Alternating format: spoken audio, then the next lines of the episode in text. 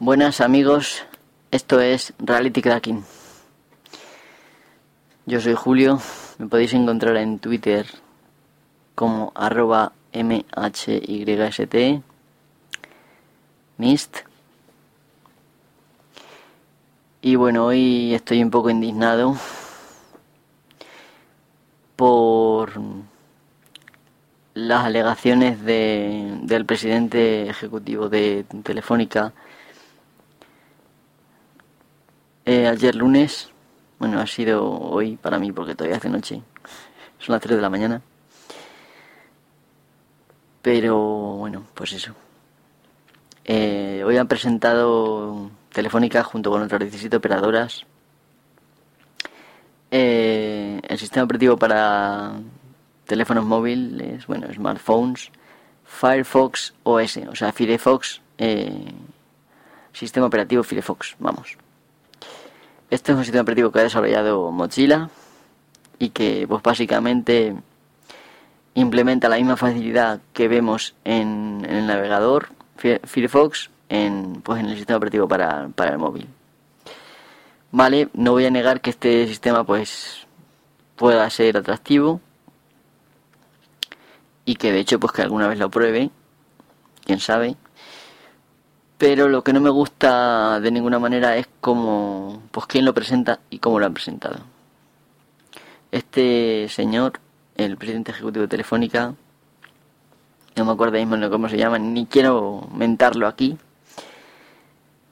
em, dice, bueno, que lo que quiere es acabar con el monopolio de, de Apple y, y, de, y de Google, con su iOS y con Android. Yo la verdad es que cuando he leído eso esta tarde, pues casi me entra la risa. Porque es que Telefónica eh, no es nadie para hablar ahora de, monopolios. Telefónica tuvo un monopolio en el que nadie le hizo sombra durante muchos, muchos, muchos años, no solamente en España,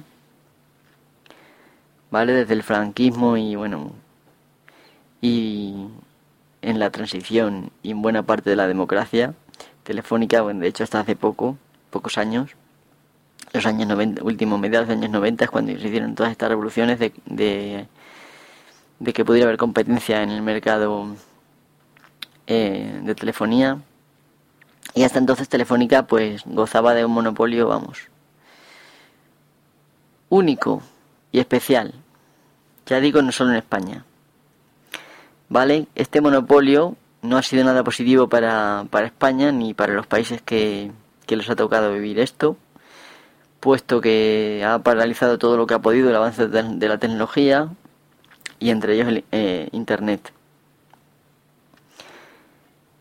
Em, no me voy a meter en si paralizó pues la llegada de Internet aquí a España, pues porque bueno, aquí España cuando empezó a llegar a oírse hablar de internet, esto era un erial de mentes poco avispadas, digamos, poco brillantes. Y pues lógicamente nadie sabía que eso existía ya desde hace años en, en otros sitios. Bueno, por supuesto en Estados Unidos, que es donde lo inventaron. Eh, aunque bueno, a lo mejor vienen los chinos ahora y no fin lo inventaron ellos ya, hace mucho tiempo. todo es posible. El caso es que, bueno, no me voy a meter en eso, de si paralizaron o no la llegada aquí de Internet, pero el caso es que el ancho de banda, pues, escatimaron todo lo que pudieron y ralentizaron la llegada de ancho de banda aquí. Yo creo que un poco orquestado también por el gobierno, pero vamos, a mí eso me da igual. Telefónica no puede, aunque la hayan privatizado ahora, bueno, pues hace tiempo ya, no puede hablar ahora de monopolio, cuando, bueno, pues Apple y Google pues son empresas que hacen lo que quieran, igual que Microsoft lo ha hecho y Telefónica en su día. O sea, no son nadie. Encima, por lo menos esta gente no han detenido, no han paralizado el avance de, un país en temas de tecnología. Que España, pues claro, nos llega lo último, nos llegan las cosas los últimos. Se estrena algo en Japón, luego en Estados Unidos y cuando ya lo tiene toda Europa, nos llega aquí a España. Con, con todo, básicamente. Y esto gran parte de la culpa la tiene Telefónica. Si no lo digo yo, vamos, lo dicen por ahí más gente y es la verdad. no os miento. Bueno, vamos a examinar un poco lo que dicen de, Firefox OS. Lo voy a castellanizar porque Firefox es, bueno, como se... Firefox OS sería como se pronuncie, pero aquí, bueno, pues nos entendemos mejor con Firefox. Firefox, sistema operativo, eh, pues es un es software abierto y parece ser que prima el uso de HTML5 lo que quieren hacer es que las aplicaciones, o sea, que casi todo, incluyendo por ejemplo los contactos, sean aplicaciones web. Y bueno, pues quieren pues no tener que pagarle licencias a Google o a o Apple por usar sus sistemas y ya está. Eh, la industria ha apoyado ampliamente eh, esta iniciativa de Telefónica y el resto de esas 18 compañías en total. Y bueno, dicen que van a sacar terminales más baratos. Claro, al no tener que pagar la licencia, bueno, eso dicen. Yo la verdad es que también me puedo reír de este tema porque los terminales, pues todos sabemos dónde se hacen. Se hacen en Corea o en China, donde sea. Nunca lo, se hacen en Occidente. Y estas empresas, todas, Apple, Google, eh, todas las empresas, Sony, todos, eh, pues tienen plantas de, de, pues eso, eh, plantas de fabricación en línea de, sus productos de hardware en India o en China o en Corea.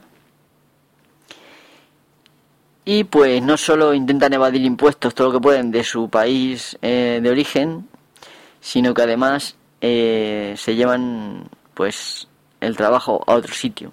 No dan, vamos, ni la mitad de trabajadores que tenían que dar, ni la mitad de trabajos que tendrían que dar en su país.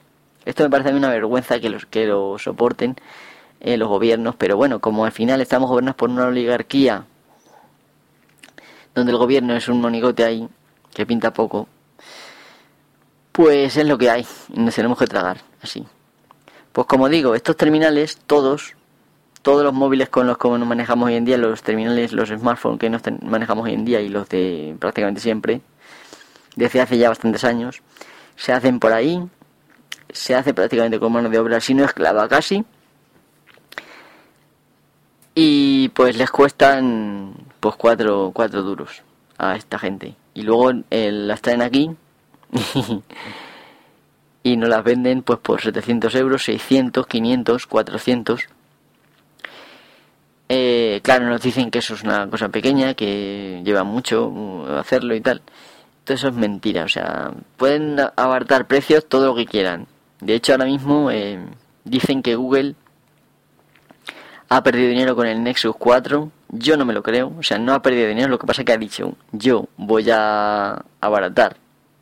Hombre, viéndolo desde el punto de vista de que ese dinero lo consideras ya tuyo, aunque estés engañando a los usuarios, pues claro que has perdido dinero. Pero si es que el dinero a ti te ha costado 50 euros un, terminal, cuando cueste 50 o 25 euros o, o 70, lo vendes aquí por 700 euros, eso es una estafa. O sea, no estás perdiendo dinero, estás estafando. O sea, lo que hace Google es venderlo un poco más barato, que tampoco es que no tiene margen Google, porque de 70 euros o 50 a, los mm, casi 300 que cuesta, o 250, el terminal también hay un margen bueno. ¿eh? Es que es pues, 4 o 5 veces el margen de Google, lo que vale el dispositivo, y, más de 10 veces el, margen del resto. Es vergonzoso, vamos, no me extraña que la industria esté se vuelva loca por apoyar a esta iniciativa. Donde ven ganancias, ahí que van. Eh, en principio, bueno, pues todo el mundo le sonará esto de HTML5, aunque muy bien no se sepa lo que, lo que es, no se conozca lo que es. Eh, yo voy a intentar explicar un poco lo que es, porque yo, bueno, yo hago páginas web y, y yo toda la vida me he relacionado desde hace ya, pues eso, los años 90 y 96, 97, desde aquellos años no he parado de relacionarme con el HTML. HTML no es ni más ni menos que un lenguaje de etiquetado de hipertexto. ¿Y qué es esto? Pues simplemente son unas etiquetas que te indican qué va en negrita, qué va en subrayado, qué va en itálica o cursiva, eh, los colores, la fuente del texto, que luego básicamente eso el navegador lo lee y, da formato a, la página web. Es una cosa totalmente estática, el HTML, en cualquier versión, me da igual que sea la 5 como la 70, me da lo mismo. Son, es, no se pueden hacer aplicaciones solamente con HTML, aunque sea la 5.0. Lo que pasa que, bueno, como es una novedad, pues, y es bastante complicado el, los que lo hagáis, eh, lo sabéis perfectamente, que ah, requiere el uso de varios lenguajes de programación eh, y de formato el hacer páginas web, pues tienes que usar HTML, tienes que usar CSS, tienes que usar JavaScript y tienes que usar como mínimo esos cuatro, como PHP o Java o lo que queráis, JSP o Servlets.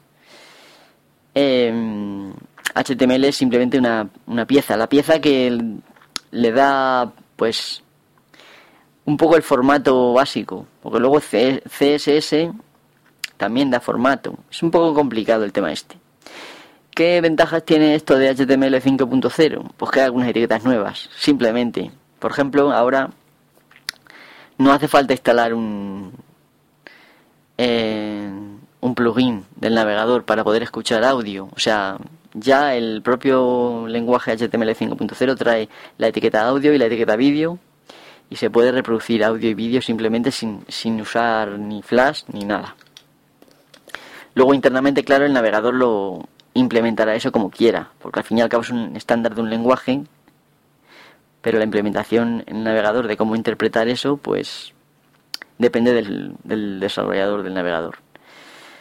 Vale, ¿qué más cosas trae HTML? Pues un poco de... trae parte de la web semántica 3.0, no sé si todo o solo parte. Y esto quiere decir pues que trae etiquetas como por ejemplo eh, header, footer, eh, pues que un poco es más sensible al contenido. El propio lenguaje ya conoce eh, cuál va a ser la cabecera, cuál va a ser el cuerpo, cuál va a ser el pie, ese tipo de cosas. Básicamente es esto es un lenguaje que te permite colocar el texto en, en la página, ¿no? Para que se vea de una manera, con las imágenes colocarlas donde tenga que ser, los enlaces que vayan a... Básicamente es esto, eh, para todo eso hacen falta etiquetas y este HTML 5.0 pues trae etiquetas nuevas que tú vas a usar. El HTML es un lenguaje muy sencillo. Si alguien está interesado puede buscar eh, eh, hay ejemplos de código sencillísimo y se puede darse una idea de lo que es, más que lo que estoy diciendo yo aquí, ¿vale? Eh, otra de las ventajas que trae HTML eh, 5.0 en combinación con CSS 3 o CSS 4, la que sea, ¿vale? Creo que es con CSS 3, pero me imagino que se podrá usar también CSS 4. Eh, CSS, para que no lo sepa y tenga curiosidad, son hojas de formato. Permiten personalizar un poco la, la salida para hacerla más fina todavía que con HTML. Es una solución cutre. en lugar de sacar un nuevo estándar de HTML que dé soporte a esas cosas, pues... Pero bueno, la verdad es que, bien visto, el CSS combinado con el HTML hace las cosas quizá un poco más sencillas. Pero bueno, no del todo, la verdad. Yo llevo haciendo web mucho tiempo y ya os digo que es un poco un lío, pero bueno. Eh, esto, estas cosas de la industria evolucionan así. Surgen cosas y alguien tiene una necesidad, inventa otra cosa y al final eso se convierte en un estándar de industria y, la, y lo usa todo el mundo. Y es lo que pasa con esto. Eh, lo que decía que, va a permitir esto mejor que con HTML 4.0, por ejemplo, pues es que permite adaptar mejor eh, la salida del, de la página a todos los dispositivos, a todos los tamaños de pantallas y demás. Por ejemplo, pues, claro, eh, selectivamente va a mostrar menos cosas en un móvil, por ejemplo, si es una pantalla pequeña, por ejemplo, a lo mejor ocultará la barra lateral y mostrará con otro formato. Esto lo puede controlar el programador, el, diseñador web, lo puede controlar, como quiera, en principio. Em, y es eso, o sea, al ver la misma página, aunque no tenga un diseño especial para móviles, desde un móvil o una tablet, se adapta mucho mejor. y pues claro, para el usuario de esos, de esos dispositivos, pues lógicamente es más sencillo de manejarse.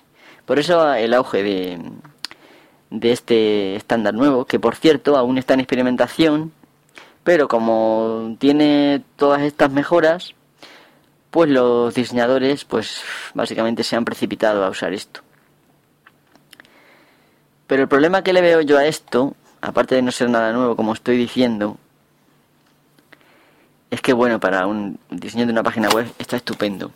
Que en un terminal, oye, se vea mejor y tal, me parece perfecto. Que sea más sencillo el diseño también me parece perfecto. Lo que no me parece bien es que, claro, el sistema este de HTML5 no se limita a HTML. Como digo, es. Ya necesitas un servidor web. Y donde hay un servidor web, hay comunicación entre el cliente, que es el terminal, y el, servidor web. Y esa comunicación no siempre va a ir por canales seguros. Por ejemplo, si estamos en un hotel,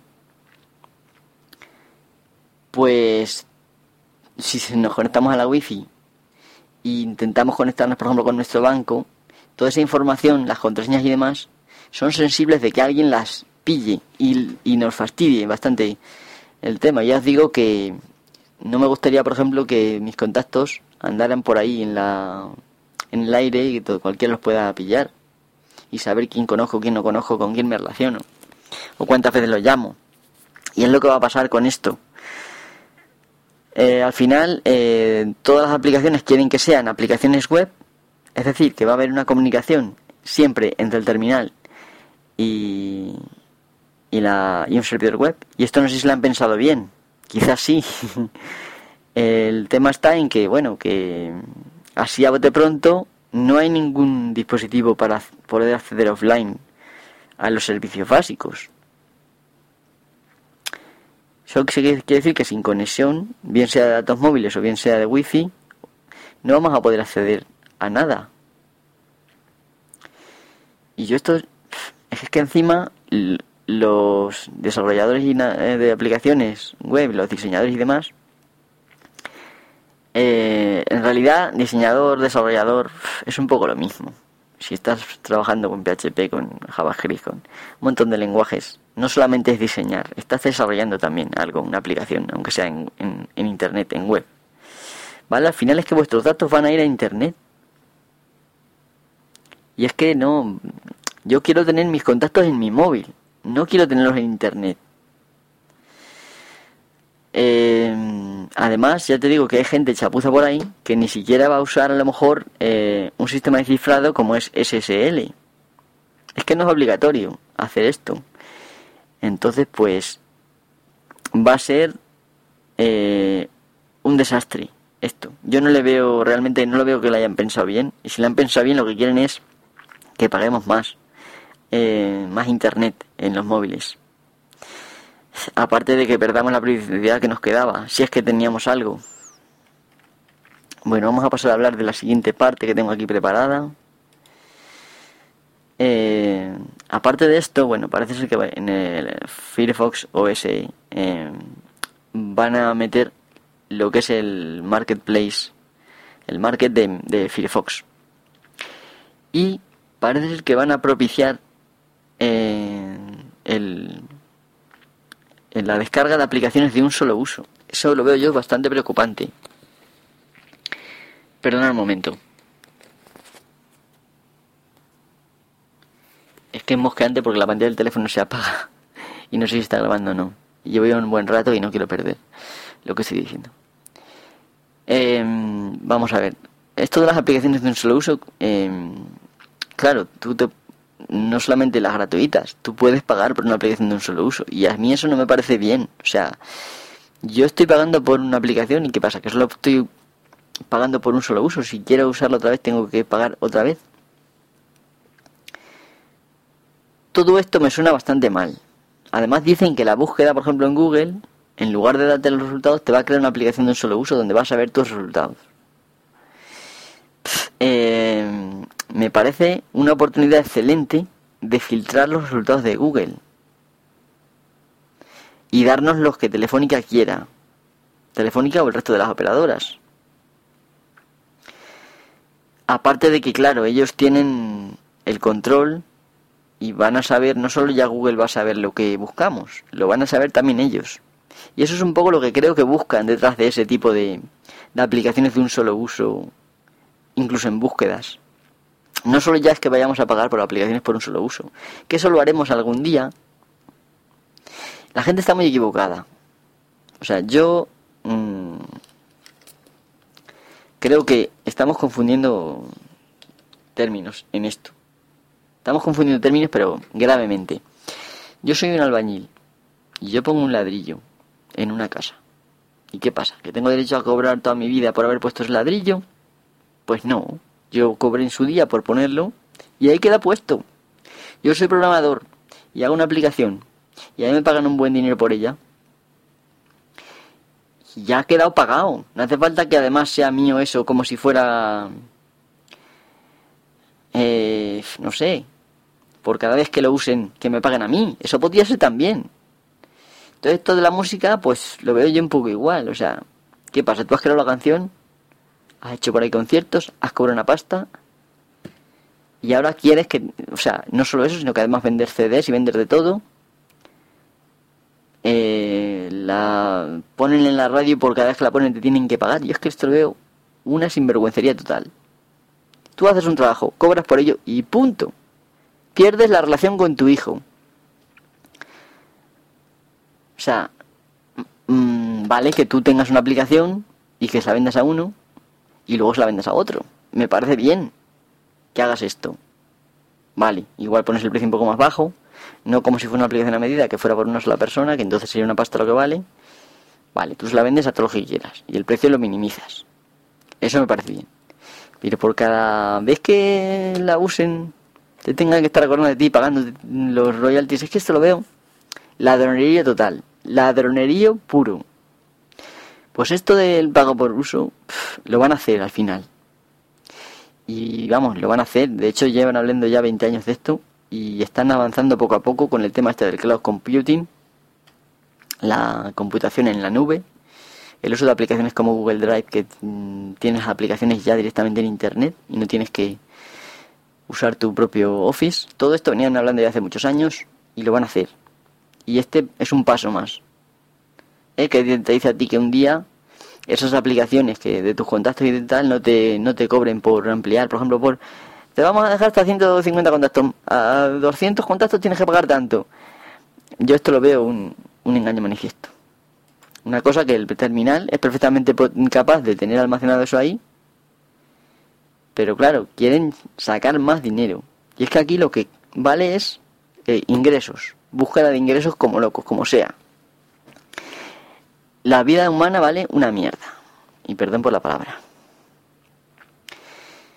Bueno, ya os he dicho que me preocupa la privacidad de ese, de ese esquema del, de uso del, del Firefox OS, pero es que la privacidad de los smartphones actuales es de pena, es de, bueno, de risa no, porque esto es de pena, de verdad, para llorar.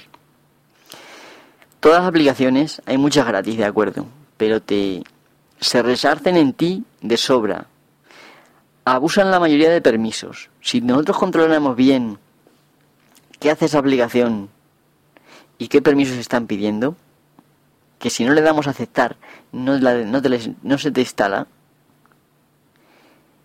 eh, no instalaríamos ninguna. Porque es que aplicaciones que son un juego están pidiendo acceso a los contactos o pidiendo acceso al, a la telefonía para controlar las llamadas. Yo esto, o sea, es un pasote. O sea, esto no... solo, solo puede pasar en este país que tan despreocupadamente la gente lo haga y sin darse cuenta encima.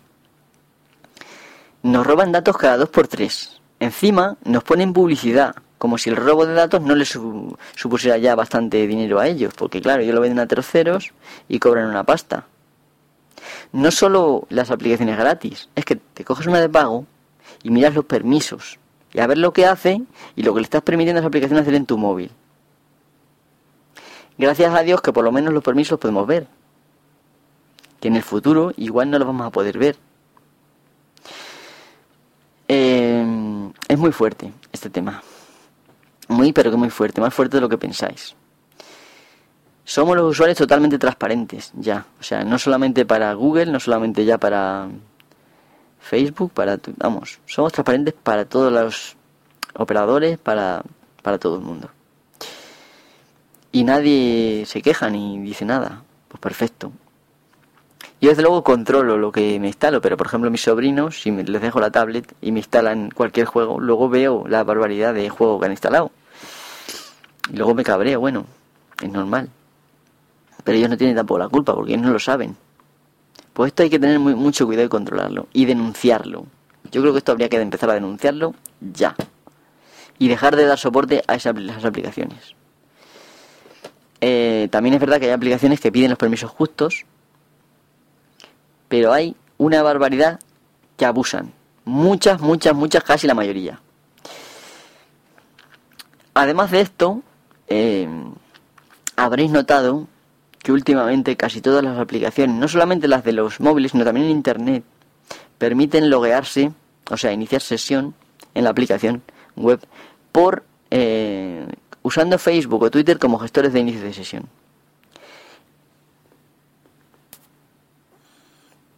Esto ya es el acabose. O sea, vamos a ver, tú ahí en Facebook, que la mayoría de los perfiles son públicos, ¿vale? Y tiene todo el mundo acceso. Está diciendo ya quién eres, qué haces, quién son tus amigos. Y todo eso se lo estás dando a, a terceros, directamente y voluntariamente. Ja, ja, ja, qué bien, que ahora no tengo que meter contraseña y usuario. No, amigos, no. Cada vez que veáis ese icono de iniciar sesión con Facebook o con Twitter, pasad de esos iconos y registraros manualmente. Algunas aplicaciones incluso ocultan ese tipo de que se puede hacer registro manual, no. Tenéis que ir a la página muchas veces y registraros. Hacerlo. Porque están sacando datos ya no solo como usuarios anónimos que, bueno, eh, los que todavía no se hayan enterado de quién sois por vuestro terminal, no solo como usuarios anónimos de lo que hacéis, sino ya con nombres y apellidos. Así que mucho cuidadito con esto. Vale, ahora voy a hablar un poco de pasada de los peligros del cloud computing.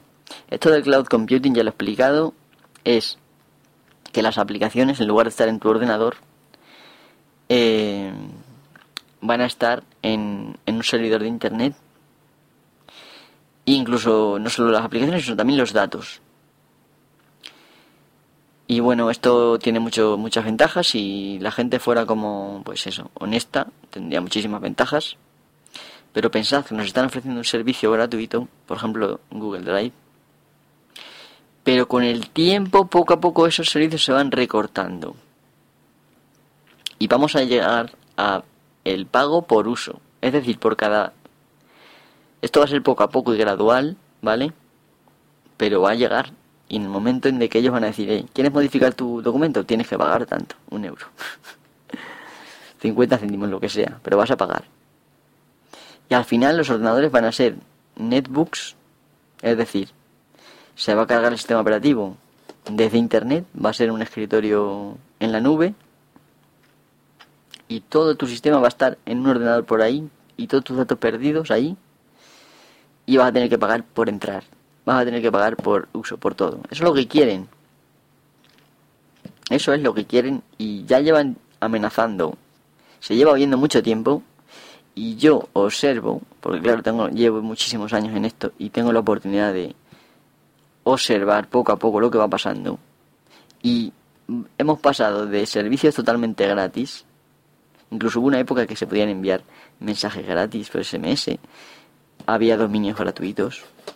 El registro de dominios gratuitos, com, es y de todos, a pagar por todo. Y cada vez va a ser más hacia pagar por todo. Así que andad con mucho cuidado.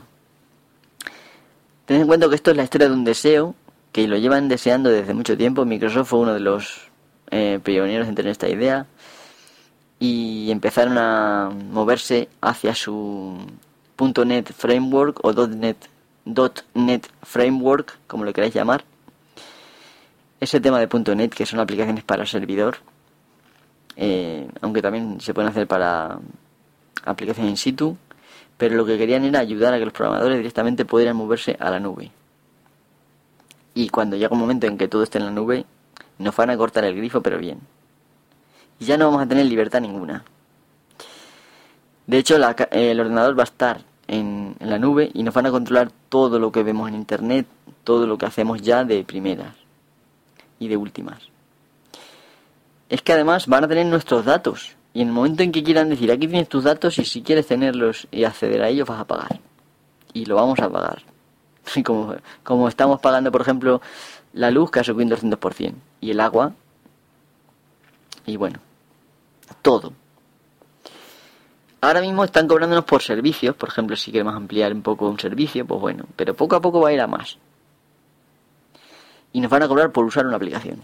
Si no, bueno, ya veréis. Vivir para ver. Bueno, y ya para terminar voy a decir que la realidad de Telefónica es la siguiente. Se acabó su monopolio. Su cuota de clientes ha reducido mucho. Todo el mundo se ha ido a Simio, a Yoigo. Los que no están por ahí en Vodafone o en Orange. O en Yastel o donde sea, ¿no? Han perdido cuota de todo, porque claro, ahora mismo están unificando todo el mundo desde hace ya años. Unificar llamadas con eso fue una, una movida bastante importante. Unificar llamadas con, con ADSL y de hecho siguen moviéndose en ese tema para unificar servicios, incluso internet por cable, o sea, televisión por cable. Y bueno, pues eh, Telefónica afronta lo que ellos consideran pérdidas económicas millonarias, claro. Es que en realidad no son pérdidas. Mm, vamos a ver, tú has dejado de ganar un dinero porque tienes menos clientes, pero nadie te ha robado a ti nada tú, con tu trayectoria, has perdido esos clientes. Si has perdido algo, que yo creo que no, que es que no se le puede llamar pérdida, dejar de percibir un dinero, de que venías percibiendo porque tenías muchos clientes, ahora tienes menos, percibes menos, pero eso no es una pérdida económica. Es que nos, nos, lo dicen todo de una manera, un uso tan brutal de la propaganda en, en los sitios más insospechados, o sea, como en esto del pirateo hemos tenido unas pérdidas por pirateo de no sé cuántos millones. Pero vamos a ver, ¿cuándo ibas a ver tú ese dinero en tu vida? Desgraciado. ¿Cuándo? Si la gente, aunque no tuviera internet, no te iba a comprar los CDs, sos un normal. Eh, es todo esto, bueno, vergonzoso. O sea, no queda un alma honesta en el mundo industrial y empresarial. Y si queda hasta polla escondida siendo un becario, el pobre. Bueno, no dudo que algunos de vosotros seáis honestos y os preocupará lo mismo que a mí, pero es que mucha gente ni siquiera se da cuenta. Y esto es lo que a mí me, preocupa y me reconcome el cerebro. Ni se da cuenta. Esta gente estaban acostumbrados a tener el monopolio. Han perdido cuota en el mercado, pero por sus propias acciones, porque han sido unos irresponsables. Han gestionado mal. Y han cobrado siempre una un pastón. Si es que Internet debería ser gratis. Internet lo veo yo como un derecho constitucional. Debería ser un derecho constitucional. Acceso a la información. Y debería ser obligatorio y gratis. No obligatorio como la tele de en 1984 de Orwell, no. No, no, no. El que quiera que lo tenga y el que no, que no, pero si lo quieres, te lo tienen que proporcionar gratis. Y si no te lo dan gratis, por lo menos que te den un ancho de banda decente y a un precio no 40 o 50 euros o 60 que nos están cobrando, no, a un precio bastante inferior. Que realmente, si consideráramos lo que cuesta mantener las líneas y las infraestructuras que hay, es que es eso lo que hay que hacer. O sea, y luego pagar los sueldos y demás de la gente. No hay que hacer más. no consiste en engordarse los bolsillos una persona que es el, modelo de, de empresa que, que, funciona aquí en este mundo. Hombre, estamos de acuerdo de que todo el mundo quiere ganar dinero, pero vamos a ver, pero es que se va esa ansia ya pura. Ya os digo que aunque cobraran la mitad de lo que pagamos ahora mismo por internet, salían ganando todavía mucho dinero. Mucho. Pasa que, claro, quieren más. Y claro, consideran que son pérdidas. Pero no, si tú has dejado de percibir un dinero porque se ha ido la gente a otro lado, no son pérdidas tuyas. Es que has dejado de percibir, que no es lo mismo. Porque tú ese dinero no lo ibas a ingresar. Entonces no son pérdidas, no te lo han quitado. Reacciona y haz como Google, búscate la vida. Aunque Google son también unos de cuidado. Pero ellos han buscado la vida. Y ahora están en una situación de, predominancia en ese tema. Y ya está. Entonces Telefónica quiere un trozo del pastel. Estoy aquí porque he venido y como ellos solos tienen ahora menos poder, pues se han unido con otras 17 compañías y van a montar pues eso, un desastre porque bueno, que si lo consiguen va a ser una, una pena. Bueno, y como no quiero calentaros ya más la cabeza con el cabreo que tengo por esta historia, que podría ser bonito porque pues yo que sé, ver Firefox, que es un software libre en un móvil, pues igual que ver Ubuntu, por ejemplo, en un móvil, pues puede ser bonito. Pero quien lo está haciendo y cómo lo van a hacer es mm, robar, robar a manos llenas a los usuarios y tomarles el pelo, tomarnos el pelo. Bueno, a mí no me lo toman porque yo no entro en Telefónica ni loco. Pero bueno, al fin y al cabo se están llevando un dinero por mí, porque la infraestructura es suya, Aquí en mi pueblo todavía es suya todo y mi compañía tiene que pagar por mí un dinero. Así que bueno, pues ya lo dejo aquí y bueno, espero que pueda hablar de otra cosa más interesante en el próximo podcast. Hasta pronto, amigos.